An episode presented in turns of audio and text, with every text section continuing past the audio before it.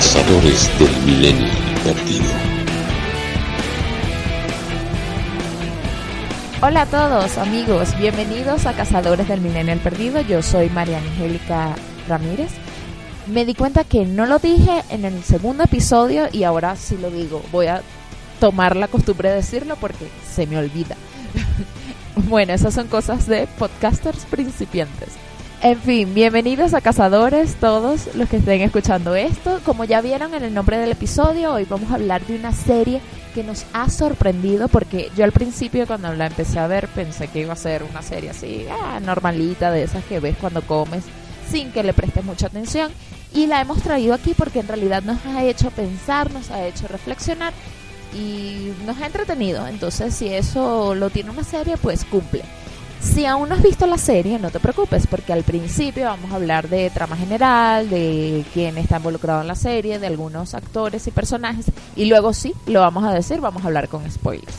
Sobre todo vamos a hablar de la primera y de la segunda temporada, haciendo leves menciones a la tercera, porque en este momento, cuando estamos grabando esto, la tercera temporada aún no ha terminado. Entonces, bueno, por eso es así.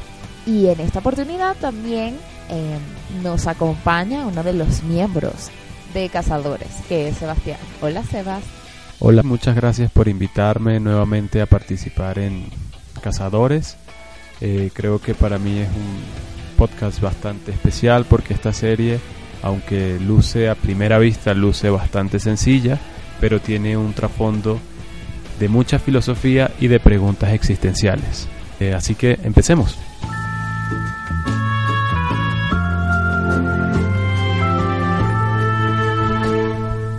Bien, entonces vamos a entrar en materia. Llegamos a The Good Place. Nos recibe Michael. Estamos aquí. Hola. bueno, eh, ¿cómo llegamos a esta serie? Principalmente a mí me la recomendó Sebastián y un día la puso y la vi. Pero quisiera ver por qué decidiste recomendarme esta serie, Sebastián. Eh, la verdad es que siempre estás en algún momento que quieres ver un, algo diferente y no sabes qué ver, entonces me puse a investigar series que estaban recomendadas en, Netflix en este caso y por Twitter encontré una recomendación creo que de la BBC y le di la oportunidad. Una oportunidad es ver cinco minutos del primer capítulo y ver si te interesa o no. En ese momento, eh, sin hacer spoilers, simplemente hablando de los primeros minutos, la serie empieza con eh, Eleonor la protagonista que llega a una oficina donde la recibe Michael eh, y le dice que ella ha fallecido. En ese momento ella se sorprende, no se da cuenta, no sabe cómo pasó, cómo llegó ahí y surgen todas las preguntas, ¿no? Este es el primer plot o, el, digamos, el gancho. Sí, lo interesante es que estamos hablando de un tema un tanto trágico, pero el toque de humor que desde el minuto 2 de la serie ya te está imprimiendo. Porque, bueno, insisto, insistimos, no estamos destripando la serie, pero esta persona, Michael, que al principio vemos que no es Dios, pero es como un funcionario de Dios que está ahí recibiendo a la gente que llega a The Good Place, explica a Eleanor y nos explica a nosotros como audiencia. Ella pregunta, ay, ¿cómo es, este, es como es el cielo del cristianismo, es el cielo del judaísmo, es el cielo de quién? Y él que no, un poquito, más o menos, esto es un 10%, y él comenta como el nombre como que de un drogadicto de los años 70 que él en una de sus notas con sus drogas dice, describe casi en un 97% cómo funcionaban las cosas en realidad e incluso tenía un cuadro de él en su honor en su oficina que es un completo desconocido, simplemente alguien que se drogó y dijo, ah, yo creo que el cielo y el infierno es así, así en realidad. Y entonces ya ahí te está dando una declaración de intenciones de cómo va a ser la serie con un toque de humor de verdad que pareciera que fuera superficial y un tanto soso, pero en realidad te está diciendo un montón de cosas. Sí, sin duda un giro interesante, partir del hecho de que todas las religiones tienen algo de razón, pero que al final estaban equivocadas y que un drogadicto norteamericano es quien termina acertando. Y desde ahí te atrapa y yo creo que lo más interesante que empieza a suceder es que te convierte como espectador en un cómplice Y la primera pregunta que surge es cómo ella llegó allí. Y no es una pregunta solo de los espectadores, sino de ella misma. Un poco, ¿estoy en el cielo? ¿En el infierno? ¿Y por qué?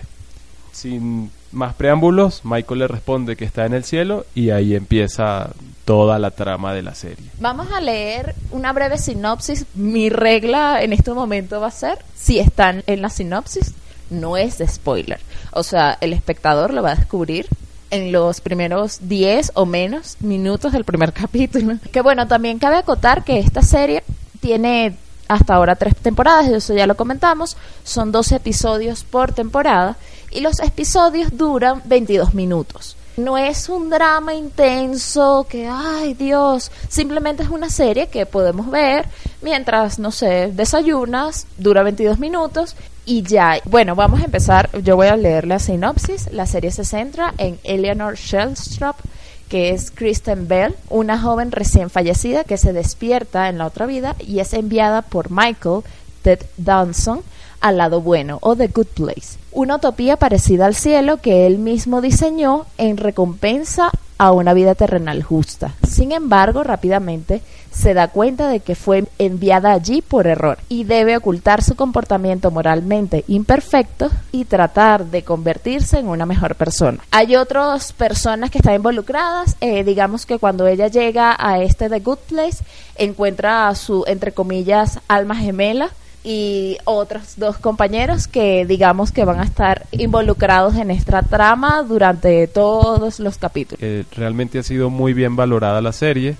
Encontramos que en IMDB tiene 8.1 en su puntuación y en el caso de Rotten Tomatoes, que es mucho más duro, está por encima del 96%, 97% para la crítica y el 87% para la audiencia.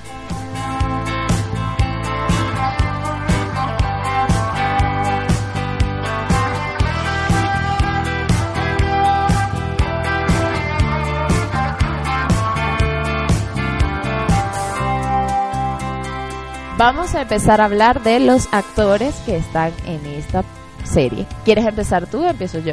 Empiezo yo, eh, porque me gustaría hablar de, de, una actriz que me parece que cada vez está haciendo mejores papeles. Se trata de Kristen Bell, quien es la protagonista, haciendo el papel de Eleanor. Eh, Kristen Bell, todos la recordamos por una serie bastante mala, creería yo, se llamaba Verónica Mars que eh, fue transmitida en Latinoamérica por TNT y ella hacía de investigadora, de detective y nunca supe cómo llegó a tres temporadas esa serie, pero sí le dio mucha proyección. A partir de ahí ella empezó a hacer más películas en el tono de comedia romántica. Espera, espera, me estás diciendo que el personaje que ella hacía en cómo, eh, cómo olvidar a mi ex era la, la película. Cómo olvidar a Sarah Marshall, ya me acuerdo ella se auto, digamos, parodia en su personaje de Sarah Marshall, que recordemos que en Cómo olvidar a Sarah Marshall es una película de Jason Segel que él termina con Sarah Marshall, que es este personaje, y luego conoce a Mila Kunis y luego tiene algo con Mila Kunis. Pero el personaje de Sarah Marshall, ella era mm, famosa en una serie tipo CSI, y bueno, mi duda es, porque no lo sabía, lo estoy descubriendo en este momento, ella se está autoparodiando. Eh, sin duda, sí, creería que le hace un guiño de ojo cuando le invita a participar en, en, en la película, porque termina siendo la típica serie de el CSI, la copia de CSI con los momentos de tensión, la música predecible, la frase final de cliché ella termina haciendo esta serie que, como te digo, la ayudó a tener mucha proyección y luego empieza a hacer otras películas con un poquito más de, profundidad. Sin embargo, creo que eh, eso sirve de preparación para que llegue a esta serie y pueda ella explorar mucho más de su capacidad actoral. Creo que lo hace muy bien porque siendo tranquila, ingenua, simple, termina escondiendo un gran secreto, que es quién es ella en realidad. Tenemos como segundo personaje principal eh, que ya conversamos, que es Michael. Michael es como el empleado de Dios, por decirlo así, que está encargado de esta área de The Good Place. El actor que interpreta a Michael se llama Ted Danson. Realmente yo estuve buscando qué había hecho él y sí, eh, hizo una serie que fue famosa, pero yo no la vi, sinceramente, porque es del 82 al 93 duró esa serie que se llama Cheers, pero sí sé que hubo mucha gente que la vio y es conocida. Él nació en el 47, es decir, él debe tener em, unos 70 años. Ya es un hombre de edad, pero en The Good Place se ve súper bien. Claro, se ve un señor canoso, arrugado, tal, pero se ve súper bien. Interpreta magníficamente. De verdad que este es uno de mis personajes favoritos y uno de mis actores favoritos en esta serie. Y como dato curioso, porque lo descubrimos hoy investigando para hacer este podcast, él es esposo de Mary Steinburger, que seguramente no le suena de nada, pero es la esposa de Doc Brown en Back to the Future 3, en Volver al Futuro 3. Creo que cuando te referías a, a este personaje, concuerdo contigo, la actuación es increíble, logra tener esa seriedad, esa presencia. Y cuando buscabas ese nombre, creo que él se describe muy bien en la serie de cuál es su función y él es el arquitecto. ¿No? Él es uno de tantos arquitectos en este universo eh, que creó la serie, que ha diseñado cada uno de los espacios en los que van a vivir todas estas personas que, que fallecen y les toca llegar específicamente a la región que él coordina. Sí, y otra cosa súper interesante que me fijé, hay cosas que tú en la primera visionada no te habías dado cuenta, pero luego cuando lo ves la segunda vez, la primera temporada, te das cuenta que incluso en su actuación se muestra ese secreto que luego se revela al final de la primera temporada. Y es interesante como wow ahí te lo dijo pero pero tú no sabías porque de verdad él actúa muy muy muy bien. Digamos que su personaje es súper carismático y, y es imposible no, no engancharte con él, no quererlo. Hay eh, también en The Good Place hay cuatro personajes más que intervienen aquí uno que se llama Janet, que está interpretado por Darcy Carden. Ella no es un robot, lo dice varias veces, pero digamos que es como un asistente con poderes increíbles.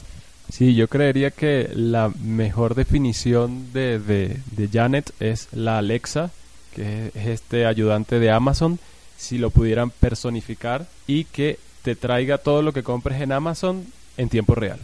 Sumado a eso, tiene la inteligencia de Google y los conocimientos de Wikipedia. Entonces es, lo sabe todo, en pocas palabras. Y también ella es la asistente de Michael y es genial. Tenemos a William Jackson Harper, que eh, interpreta al personaje de Shidi, que desde el del capítulo 1 es el alma gemela de Eleonor. Y lo interesante es que desde ahí te genera un choque porque te, te explican en la serie que cada persona debe tener un, un, alma gemela que está perfectamente integrada porque la, el software este súper avanzado ha hecho este reconocimiento, pero que son dos personas que a simple vista lo ves y terminan siendo completamente disparejos. Una es Eleonor, alguien que ya habíamos dicho que moralmente no, me, no merece estar ahí, y él es un profesor de filosofía que ha dedicado su vida a enseñar sobre el bien y el mal, sobre lo que se debe hacer y sobre lo que no. Es un profesor de ética. Él es la voz, digamos, filosófica mayormente en la serie. También hay otros dos personajes que son vecinos de Eleanor y de Shidi. Eh, Shidi lo estuvimos investigando y ha hecho algunos papeles, pero digamos que este es la primera vez que lo vemos nosotros, por lo menos. Poco que quería cerrar el tema con Shidi, que yo creo que él se termina convirtiendo en esta especie de Pepe Grillo en Pinocho, que es la conciencia de Pinocho. Y él empieza a fungir ese papel siendo hasta cierto punto la conciencia de Eleonor. Ya, entre los siguientes personajes tenemos a uno, me disculpan si pronuncio mal, Yamila Yamil, que interpreta a Tahani, que es una adinerada, diría yo, londinense, si, no, si mal no recuerdo, eh, que ha dedicado su vida a la ayuda por, por organizaciones sin fines de lucro. El personaje de Yamila Yamil, porque lo curioso es que su personaje en la serie se llama Tahani Al-Yamil, casi igual. Ella, eh, lo que tengo entendido, esta actriz era modelo es modelo y luego ingresó directamente en esta serie, tampoco la conocemos mucho. Su personaje es eso, una decir que es adinerada creo que se queda corto para la cantidad de dinero que en la serie supuestamente ya tiene. Siempre dice cosas, el chiste típico de ella es tipo, ah, bueno, como en Titanic, claro, porque mi amigo James Cameron me, regaló el corazón de la madre. ah, ok, claro, seguro. O no sé, ah, estás escuchando YouTube. Bueno, el otro día cenando con Bono y Leonardo DiCaprio estuvimos hablando. Digamos que es este tipo de celebridad, pero con mucho dinero que llega de Good Place supuestamente porque ella ha dado mucho de su dinero a la, a la caridad. Y el otro personaje que en teoría se llama, bueno, digo en teoría, no voy a decir nada, se llama Manny Jacinto, es el nombre del actor. Tampoco lo hemos conocido de ningún lado. Pero él, él empieza a ser un personaje que se llama Yang Yu, un monje budista que prometió hacer un voto de silencio. Y digamos que Yang Yu es el alma gemela de Tahani, que es una persona le gusta conversar, le gusta ser sociable y bueno, su alma gemela supuestamente es un boje budista que no habla. Termina siendo, y con esto creo que concluimos los personajes principales de la serie, terminan siendo relaciones paradójicas entre opuestos. Y ese choque inicial es el que te termina de atrapar para saber qué más va a ocurrir entre las relaciones de, de los cuatro. Esta es una serie que no nace de casualidad, eh, Michael Schur, su escritor y productor, eh, ya había participado en varias series de NBC, había escrito eh, The Office unos 10 episodios y se juntó con Damon Lindelof, que es uno de los responsables de Lost. Y obviamente está muy bien asesorado, por lo que el resultado final es bastante atractivo. También trabaja Dan Bishop, que el director de arte de Mad Men. De ahí ya te das cuenta que es una persona muy detallista, que, que sabe ambientar muy bien los espacios y en este caso le pusieron como tarea que ambientara a The Good Place como si fuera Disneyland. Por eso tiene esa estética que lo hace ver todavía más infantil, más irreal, pero que envuelve esta trama que decimos que es un poco más filosófica. Entonces invitarlos a verla porque es una muy buena serie y hay gente muy, muy talentosa detrás de ella. Eh, por otro lado, aunque sé que estamos haciendo este podcast, verla sin tanta pretensión. Yo creo que así la hemos disfrutado más. Nadie ha hablado de ella, nadie nos había dicho nada y empezamos a verla y dijimos, hmm, y sí, y gusta, pero eso, véanla, disfruten del humor, es humor súper superficial, pero que luego tú ves el capítulo y reflexionas un poco de lo que está pasando. Como bien mencionas, es una serie que sin muchas pretensiones termina abarcando mucho más de lo que pareciera contar en un principio y creo que con un toque de humor y sin ir más allá termina respondiendo muchas preguntas existenciales que nos hacemos a veces. Ahora vamos a hacer una pausa, pero en el siguiente segmento vamos a hablar de The Good Place con spoilers. Entonces se los advierto. Pero si la gente no ha visto The Good Place todavía, se puede quedar porque entre este segmento y el siguiente vamos a tener una nueva sección que estrenamos en este episodio de Cazadores del Millennial Perdido, que yo debería pensarle un mejor nombre, pero el primer nombre que se me ocurre es Cazadores del Juego Perdido y aquí vamos a hablar de reviews de los videojuegos que estén más de moda en este momento. Con nuestro entrevistado del programa pasado, Oscar González, que ahora se sumó dentro del equipo de cazadores del Millennial Perdido, y nos va a traer el review de Red Dead Redemption 2. Espero que lo haya dicho bien. sí es chévere porque él jugó el juego, tiene unos datos súper interesantes que decir. Entonces, quédense porque van a escuchar el review de Red Dead Redemption 2.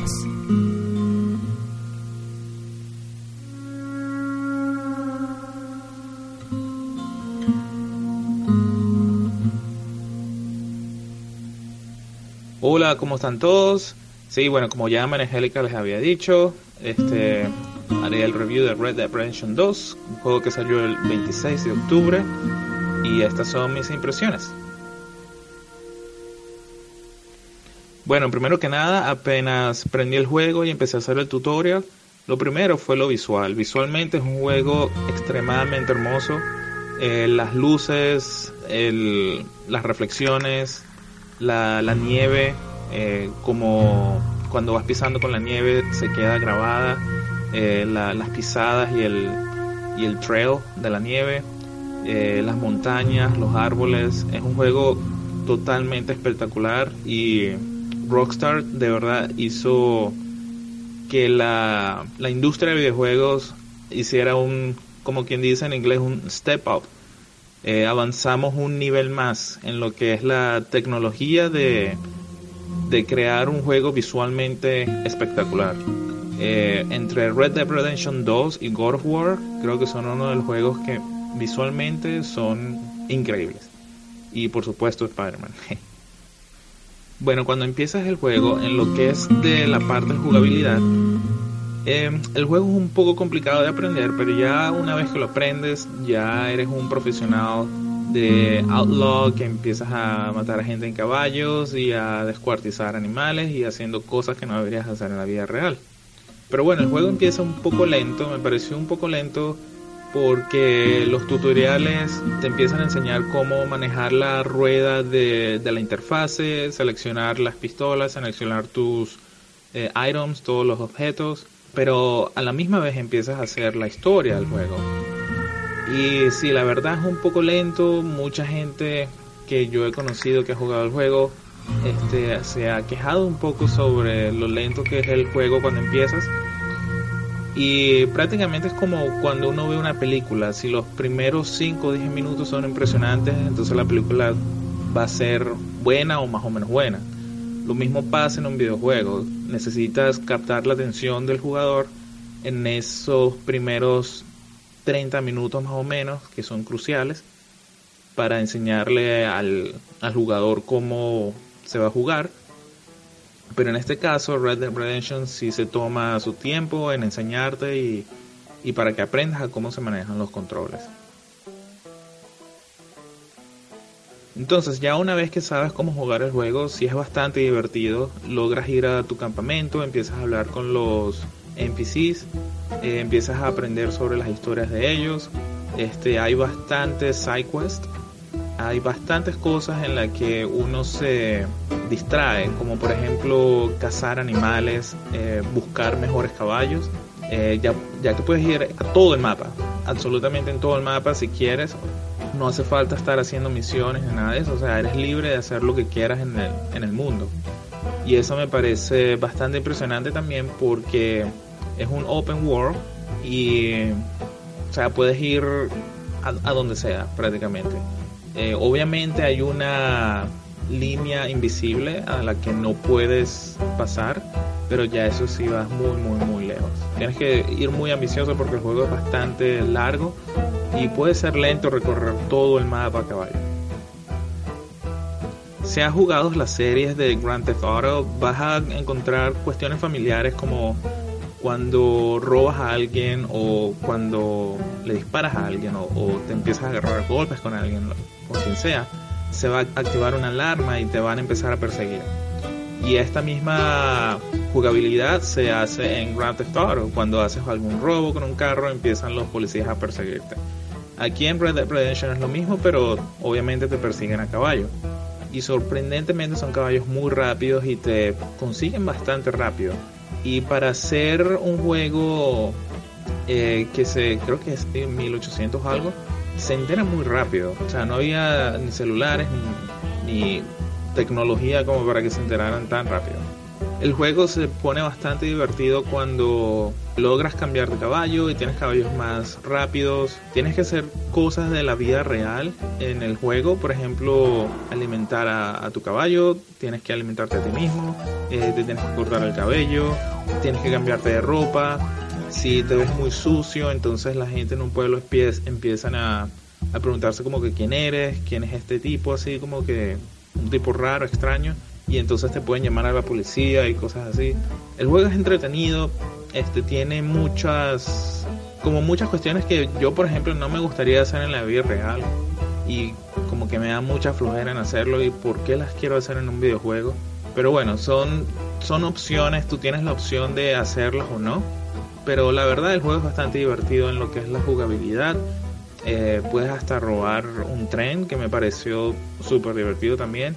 Este, me pareció entretenido, tiene cuestiones muy tediosas, pero sí, lo recomiendo bastante eh, el juego y, y bueno, mucha, mucha gente le ha dado 10 sobre 10 y bueno, yo personalmente le daría al juego un 9.5 de 10 y eso fue porque me pareció que en algunos momentos el juego tenía bastante acción pero de repente tenías, estabas obligado en hacer cuestiones que no quieres hacer, pero las tienes que hacer en el juego y son cuestiones tediosas y le quita el balance a lo que es la acción y, y la jugabilidad a, a la historia y al juego como tal. Bueno, y hablando visualmente, como ya había mencionado, el juego es sumamente hermoso. Eh, de verdad, Rockstar la sacó en honrón con este juego. Tecnológicamente es increíble. Lo que más me impresionó fue las vistas. Cuando estás en una montaña y empiezas a ver todo lo que es el entorno, hay mucha información en la pantalla, lo cual eso puede traer arriba o abajo los frames por segundo. Pero en este caso ellos lograron mantenerlo en 30 y puedes ver cómo se mueven eh, los árboles, cómo se mueven, van cayendo las hojas, eh, el cielo, la, luz que es en, tiempo real. Eh, puedes ver también en el, en el piso las ardillas y todos los animalitos y puedes ver los caballos y todo. Es increíble el juego, de verdad. Este lo recomiendo, como ya lo había dicho, y, y de verdad es una experiencia jugar este maravilloso título.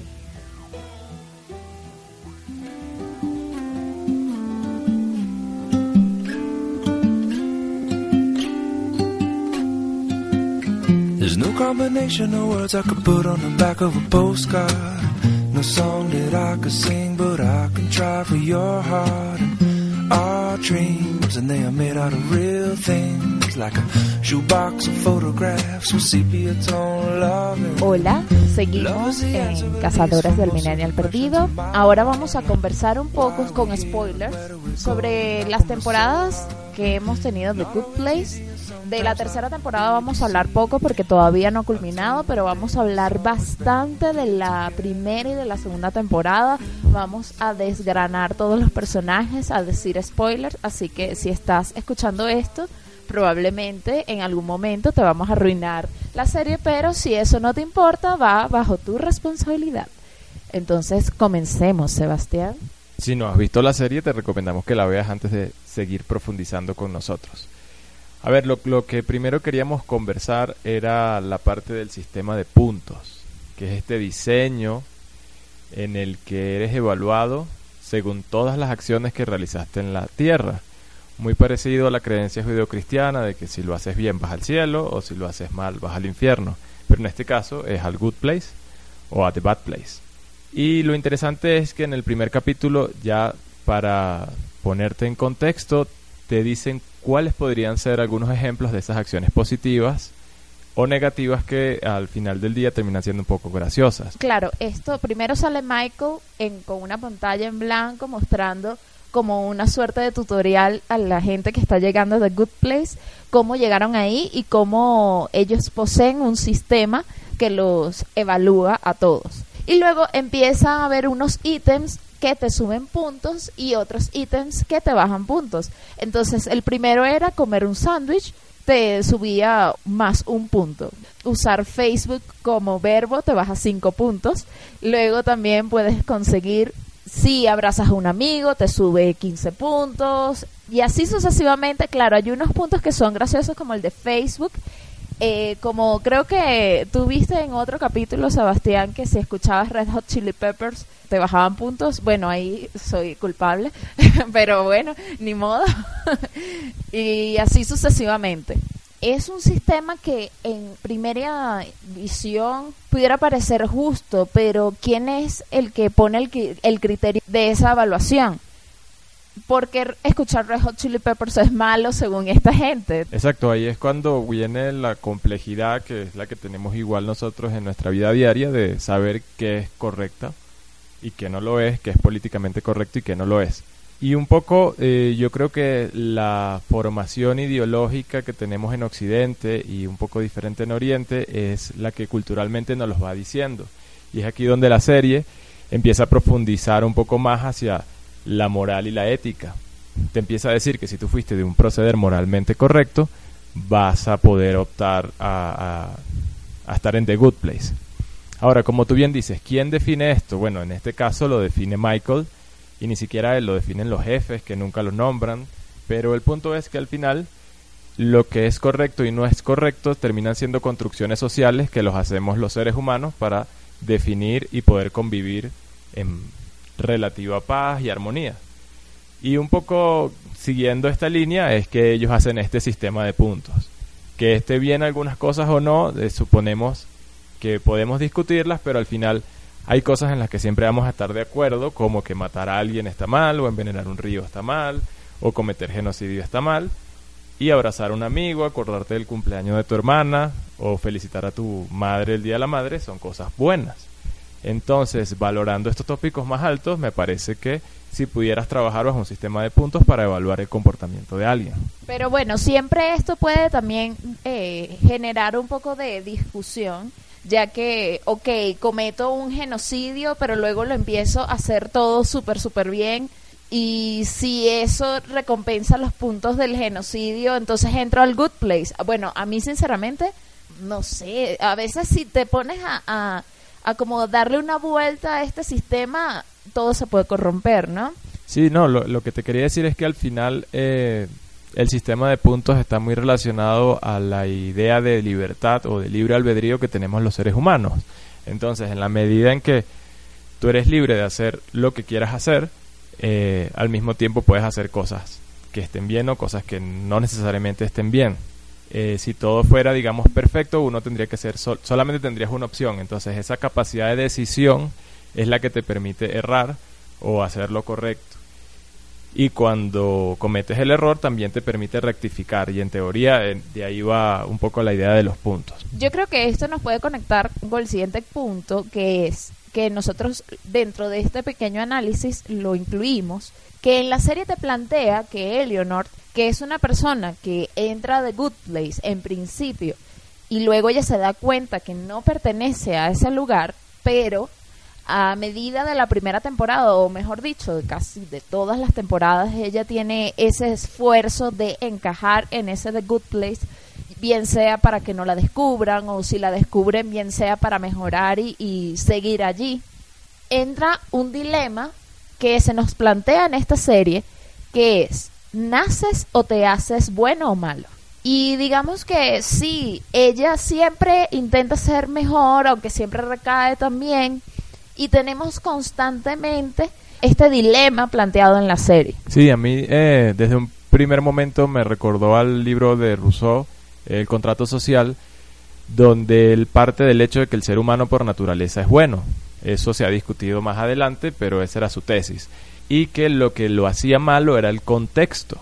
Y yo creo que la serie va mucho por este lado, porque al final te empieza a contar de que Eleanor es una mala persona, pero también porque tuvo unos malos padres, porque tuvo malos ejemplos, porque no tuvo la mejor educación. Entonces, tomando en cuenta esto, lo que te quieren decir un poco es que las personas no nacen ni buenas ni malas, sino, o bueno, eso creería yo, sino que es el mismo contexto y, al, y las relaciones que genera a lo largo de la vida los que terminan definiendo cómo es su comportamiento. Es curioso que hables de Rousseau, también otros, digamos, intelectuales de la época dijeron que el ser humano es por naturaleza malo, a menos que le precisen ser bueno, y esto lo dijo Maquiavelo.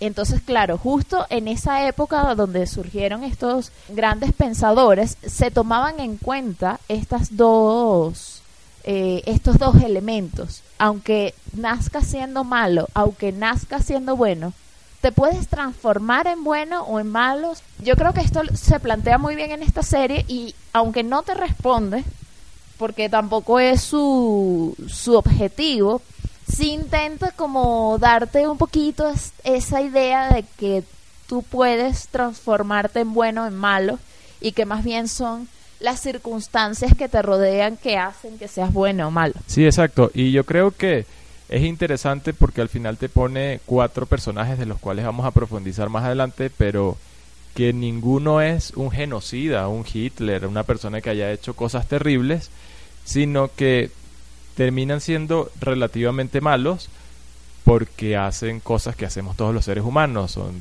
egoístas, son paranoicos, son desconfiados, olvidan cosas importantes. Y creo que al final sí, sí, y es el planteamiento un poco optimista de la serie, es que ellos descubren una fórmula que ayudándose mutuamente pueden empezar a ser un poco mejores. Eso me parece súper chévere. Ya que estás hablando de esto, creo que pudiéramos enlazar con el siguiente punto, que es la tortura moderna. Eh, en el sistema de The Good Place, en la primera temporada, bueno, no, desde siempre, Michael plantea que todas las personas que están ahí tienen almas gemelas y introducen a estos cuatro personajes principales, como Eleanor, como Shidi, como Tahani, como Jason, y entre ellos son almas gemelas. Bueno, teniendo en cuenta que Tahani y Jason son almas gemelas, supuestamente, y eh, Shidi y Eleanor son almas gemelas. Entonces, esto lo hizo Michael como después que se revela, digamos, el gran spoiler de la primera temporada, es que Eleanor descubre que todo lo que está pasando en el, en el supuesto de Good Place, en realidad es del The Bad Place. Y que eso ha sido todo un plan macabro del arquitecto en- eh, que es Michael, que diseñó ese, ese lugar para que ellos se torturen entre ellos mismos. A pesar de que ellos estuvieron planeados para que se torturaran entre sí, también posteriormente en las siguientes temporadas, más bien se han ayudado entre sí. Sí, sí, a mí me, me encanta esta idea de la tortura moderna porque muestra a un Michael como un innovador de la maldad. No, recordemos, ahora sí creo que lo puedo decir, Michael es realmente un demonio, como decías, y los eh, colegas de él normalmente torturaban a sus compañeros eh, con las torturas típicas de los círculos del infierno de Dante. Eh, los hacían sufrir de manera física eh, con fuego, con latigazos, etcétera, etcétera. Sin embargo, él dice, pero ¿por qué no vamos un paso más allá y le hacemos una tortura psicológica? Sin que se den cuenta que los estamos torturando y mejor aún, ¿qué tal si son ellos mismos los que se torturan? Entonces al final sus almas gemelas terminan siendo su torturador perfecto. Es por eso que tienes a una Tahani que le encanta hablar, hablar, hablar y los unes con un Jason que es un monje que no puede hablar. Entonces ella vive queriendo conversar y, y aún con una persona que está todo el tiempo en silencio. Cabe acotar que al principio no es Jason, sino Jinsu, Jansu. bueno, olvidé ese nombre, claro, lo dicen en los cuatro primeros capítulos y chao. Que es el supuesto monje, pero al final resulta que esa, ese supuesto monje budista no es ningún monje budista, sino que es Jason. Y Jason, que es una persona que no tiene nada que ver con monje budista, lo obligan a quedarse callado y él también está torturándose porque él quiere hablar y no puede hablar. Exacto, él además es un DJ frustrado y tiene que fingir que lo que está es meditando. Y bueno, y por el otro lado tienes a Eleonor, que es una chica que le encanta beber, salir con sus amigos, bailar, es digamos esta chica divertida, para nada intelectual, y la juntan con un filósofo aburrido, indeciso, etcétera, etcétera, etcétera. desde el, desde el punto de vista que al final termina siendo su complemento perfecto. Y retomando lo que, lo que decíamos antes, era que aunque estas cuatro personas son colocadas en un lugar fríamente calculados para torturarlos, recordemos cosas como que la casa de Eleanor le colocan payasos porque ella odia a los payasos, o colocan en el vecindario que es el único sabor de helado que te puedes comer es el de yogurt, en vez de darte toda la variedad que quisieras. Entonces con esos pequeños detalles te empiezan a torturar y además los ponen a ellos cuatro a estar en su contra. terminan por naturaleza ayudándose, ¿no? Y yo creo que esto es lo que termina siendo el punto o el engranaje que Michael nunca prevé o que nunca previó en su diseño y por eso terminan descubriendo que realmente están en The Bad Place. Digamos que estas situaciones, entre comillas, tortuosas de los personajes es donde explotan mucho la comedia en la serie. Entonces también creo que es interesante pensar cómo ver sufrir un poco a estos personajes es un poquito parte de lo divertido. Bueno, verlos sufrir de esta manera. Obviamente, si estuviéramos viendo a gente quemándose, no, no sería divertido. Pero sí, es interesante esto. Eh, vamos a hacer una pausa y seguimos. No sé si va a haber algo entre este intermedio. Quién sabe, puede que sí, puede que no, no lo sabemos.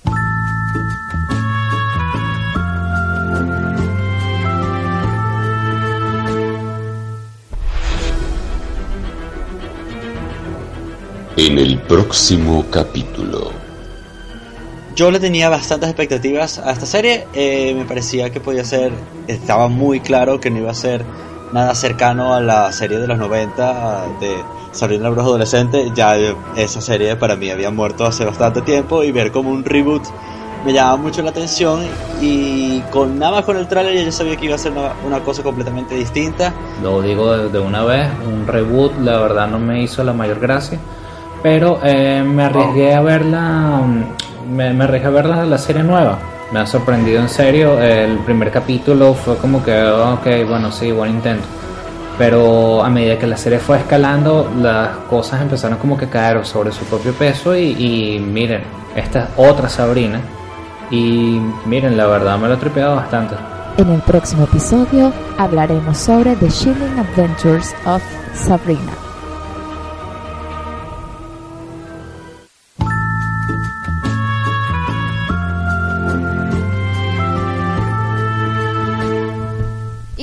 Analizando The Good Place. Bueno, analizando desde nuestra humilde opinión.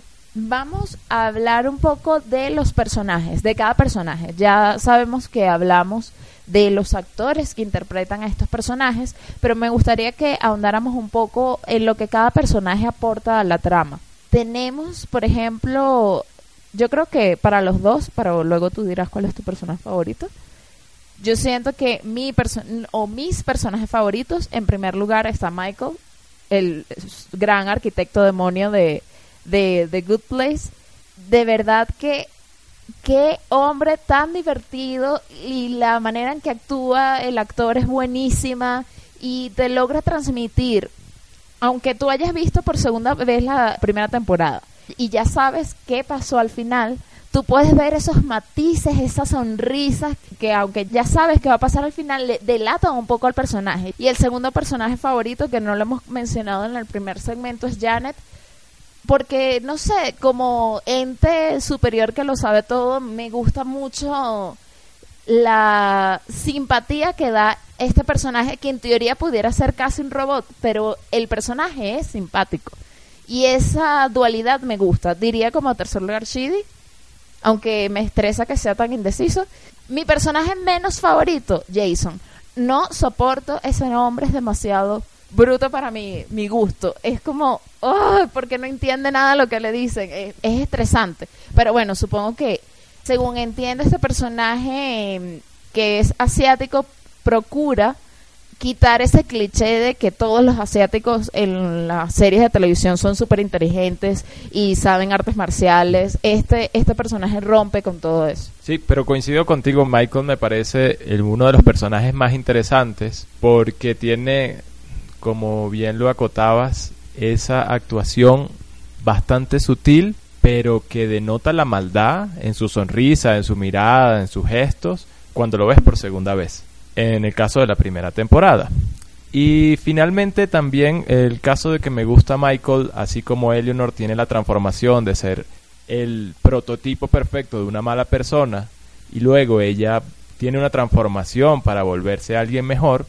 En el caso de Michael, él pasa a ser un demonio que tortura a ser un cómplice de sus torturados. Entonces hay una especie de síndrome de Estocolmo donde él termina siendo de un demonio solitario, incomprendido, como te decía antes, que, que quiere hacer algo innovador y diferente, hacer un demonio que ayuda, que colabora, que quiere a, a las personas que está torturando.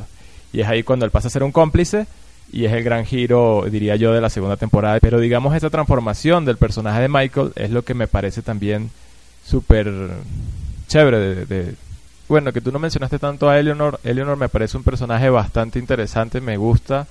Es porque es la suma de todo lo negativo que algún momento uno puede ser, pero que siempre tiene debajo esa pizca de optimismo o de bondad que es la que la incita a ser mejor siempre y cuando tenga una guía, que en este caso es el mentor, que sería Shidi. Janet y, bueno, obvio, Michael. Janet también me parece un personaje que se va transformando, se va enriqueciendo mucho más a medida que va avanzando la serie y te trata de mostrar qué tan complicado o cómico puede llegar a ser hablar con alguien que lo sabe todo. Es decir, que nunca le puedes mentir porque ella ya sabe todo tu pasado que no la puedes engañar, que no puedes sobreexagerar porque ella lo tiene todo demasiado claro. Pero al mismo tiempo no es un robot, es un ser humanoide que hasta tiene sentimientos porque se enamora de, de Jason.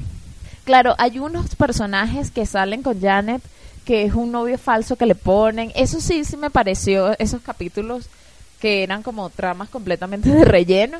No hemos hablado tanto de Tahani. A mí me parece bastante interesante de Tahani la relación, digamos, con la familia, porque ella es una chica adinerada, pero que toda su vida estuvo opacada por la sombra de su hermana, que es la artista y tal, y ella más bien ha querido siempre esforzarse por ser mejor que su hermana, y de hecho la manera en que murió fue en una situación súper incómoda y embarazosa al frente de su hermana. Y el que nos falta es Shidi, que yo creo que es el personaje a dedo puesto para poder introducir todo lo que es la parte filosófica de la serie. Vemos a un profesor de filosofía o de ética que poco a poco va enseñando a Leonor a ir por el correcto camino, pero al mismo tiempo es un profesor que le va enseñando a los espectadores de la serie un poco de manera muy básica lo que es ética moral, filosofía. Y me acuerdo específicamente, creo que se explica de la mejor manera en un, en un capítulo con lo que llaman el dilema del tranvía, que él trae este caso en una de sus clases y luego, como parte de la tortura, Michael los invita a vivir el caso, no a verlo de una manera teórica, sino llevarlo a la práctica. Sí, bueno, en este capítulo, esto sí fue de la segunda temporada, literalmente Shidi estaba manejando un tranvía y tenía dos opciones. Claro, en el caso de él, él no llegó a The Good Place porque él es muy indeciso. Entonces, mientras él decidía, no, que a quién mato, al que es un solo obrero del tranvía o el camino que tiene muchos obreros en el tranvía, porque digamos que ese es el dilema del tranvía. Si decides irte por un camino, tienes dos opciones, o matar a muchas personas o matar a una sola y salvarle la vida a las otras. Ese es el gran di- dilema del tranvía que eh, se muestra en muchas películas, sobre todo superhéroes, bla, bla, bla. Y claro, Shidi no puede decidir, pero sí te lo ponen en esa perspectiva. Y luego es súper interesante ese capítulo porque luego Michael, ajá, bueno, sí, todo el mundo elegiría matar a una sola persona para salvar a muchas, pero si esa persona es alguien que, un ser muy querido, entonces claro, ahí él perfectamente juega con los sentimientos de ellos y bueno, un poco de todos porque también aunque es una sitcom y te lo hace ver de esa manera, te te planteas también ese dilema. Claro, pero era un poco lo que estábamos hablando antes de que es muy fácil identificar cuando algo es malo o algo es bueno. Si nos referimos a contaminar un lago o asesinar a una persona, es fácil decir que son malas acciones. Pero cuando te encuentras en, la, en el dilema del tranvía en el que tienes que decidir que es mejor matar a una persona o a cinco personas, sí, ya, ya empieza a ser más compleja la toma de esa decisión. Y al final, un poco lo que comentabas de que Shidi es muy indeciso, pero es precisamente por eso, porque él empieza a analizar cada uno de los problemas éticos y morales que tiene cada una de sus acciones, que está bien que tú lo puedas hacer en un dilema como el del tranvía, pero cuando tienes que decidir entre dos sombreros o entre dos sabores de helado, ya empieza a ser una locura, ya empieza a ser algo que está mal. Ya hemos tocado las temporadas así de manera bastante superficial. quisiera que habláramos de la primera temporada en general primero y luego de la segunda y así. De la primera temporada. Cómo después que te introducen este The Good Place, que ya conoces el sistema, luego ese giro final hace que todo cambie. A mí personalmente, yo no estaba muy convencida de la serie cuando la empecé a ver. Yo la veía así como, ah, bueno, vamos a ver esto para pasar el rato. Y bueno, sí, me daba risa. Fue justo gracias a ese giro final que realmente me enganchó. Y afortunadamente ya estaba la segunda temporada en Netflix. Porque si no, yo no sé qué hubiera hecho. Esperar un montón de tiempo, no lo sé. Claro, yo creo que ese gran giro es al final el que te termina de, de hacer que compres la serie.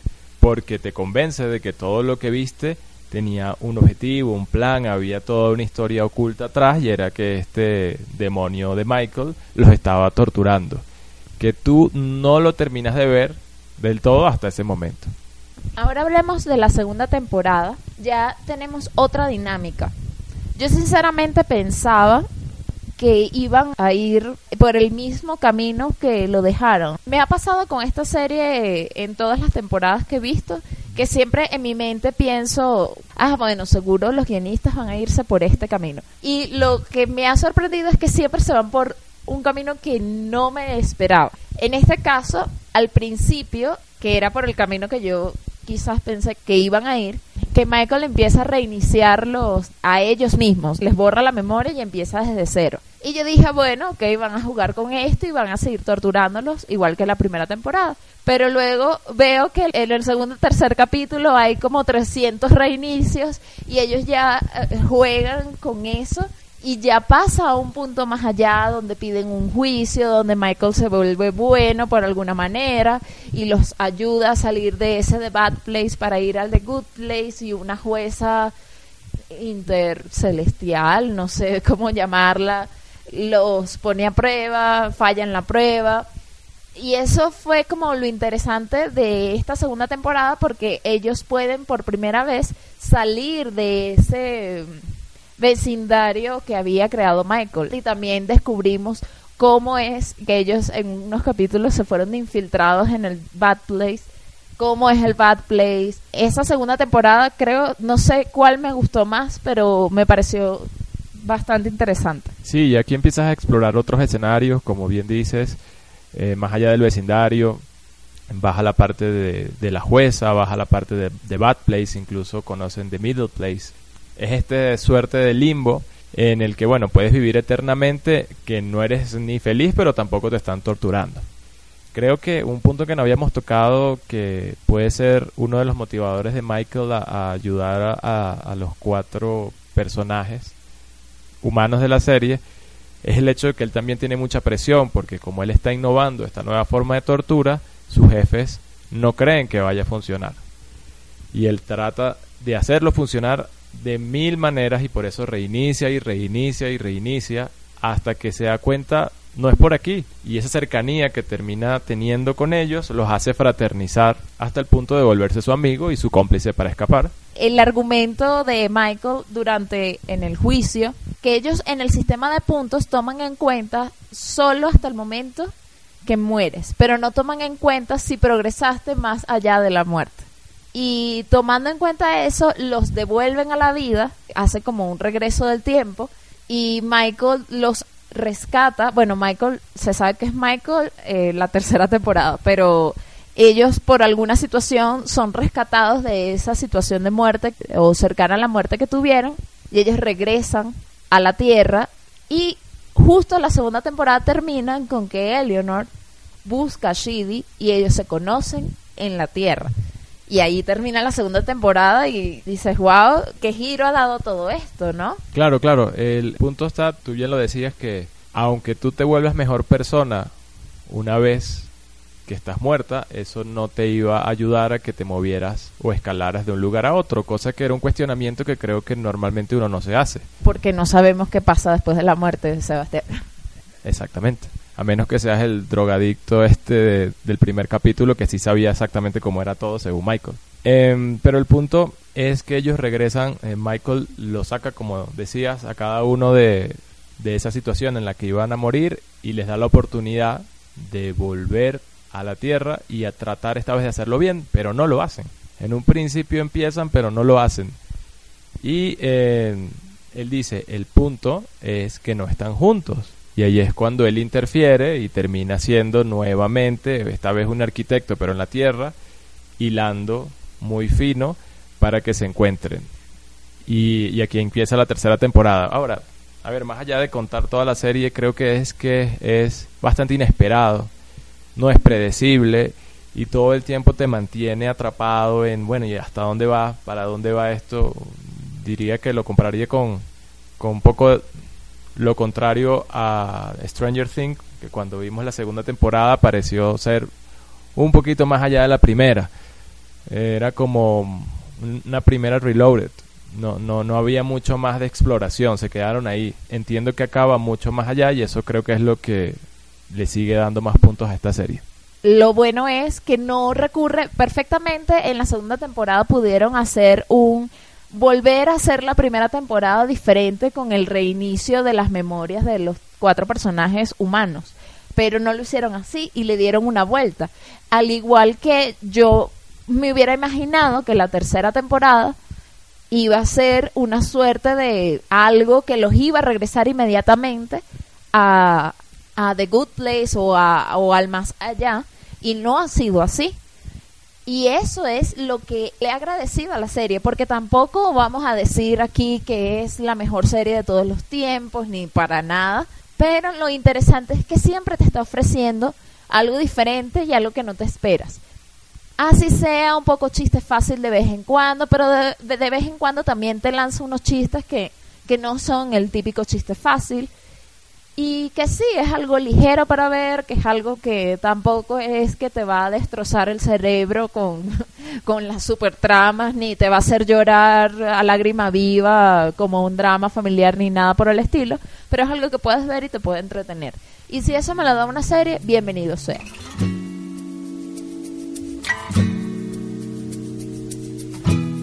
Nos puedes encontrar en Facebook e Instagram como Cazadores del Millennial Perdido, en Twitter como Cazadores del MP y también nos puedes escribir a nuestro correo electrónico cazadoresdelmillennialperdido@gmail.com. Recuerda que millennial es con doble L y con doble N.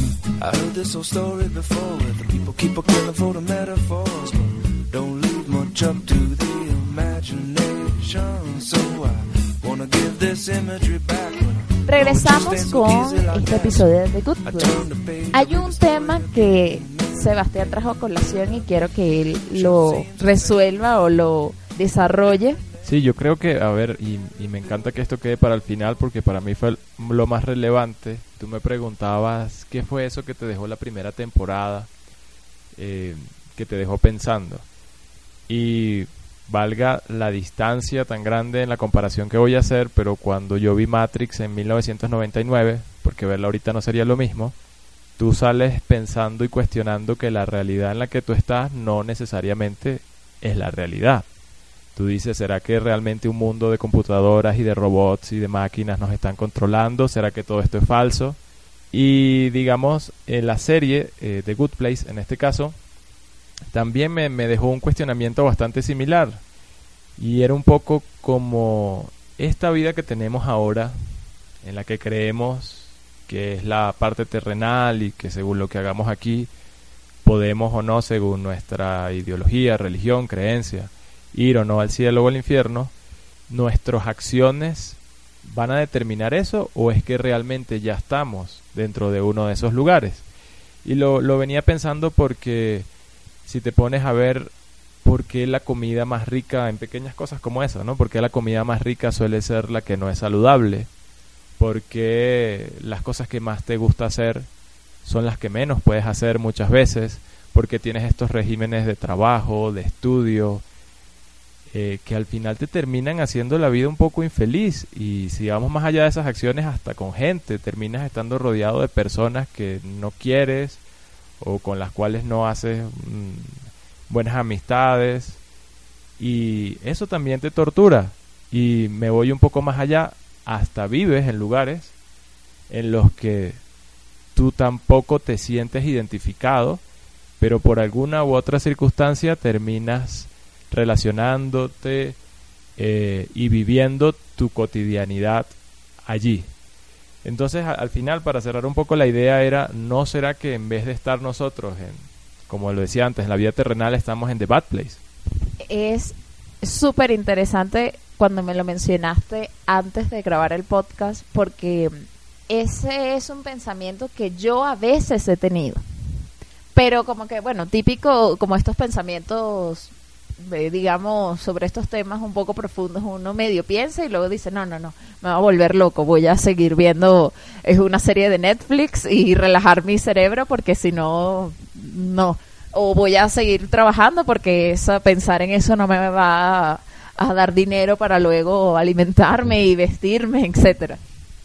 Pero sí es interesante y algo que yo pudiera eh, sumar a eso es que sí, a veces terminamos viviendo en lugares que no nos complacen tanto, que claro, esto es un poco de eh, sobre nosotros, eh, digamos un poco personal, pero yo a veces lo veo también en por obviamente por nuestro acento y la gente que nos escucha que no nos conoce porque por ahora nos escucha la gente que nos conoce eh, saben que, que nosotros eh, venimos de Latinoamérica y para un latinoamericano promedio siempre es sorprendente cuando escuchas estas noticias del entre comillas primer mundo y dicen en Noruega el mayor índice de suicidios en el año tal y pensamos ¿por qué? si ahí todo es tan perfecto nosotros que vivimos llenos en un, en un continente lleno de imperfecciones en cuanto al sistema, porque digamos que, bueno, naturalmente, ay, sí, tenemos hermosos paisajes, etcétera, pero en cuanto al sistema está lleno de, de imperfecciones.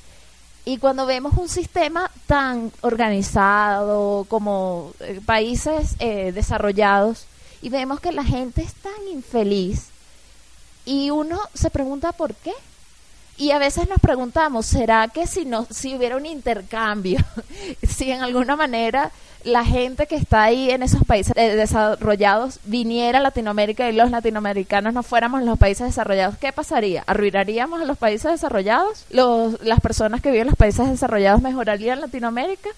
¿O mm, sería todo eh, sería todo igual pero al revés? Al final nos deprimiríamos y quisiéramos suicidarnos esas son cosas que, que claro, que, que también tienen que ver algo de malo en el mundo, porque obviamente el mundo ha tenido guerras y, y a veces yo sí he pensado que, que el mundo todo tiende a ser malo, a veces cuando estoy súper pesimista.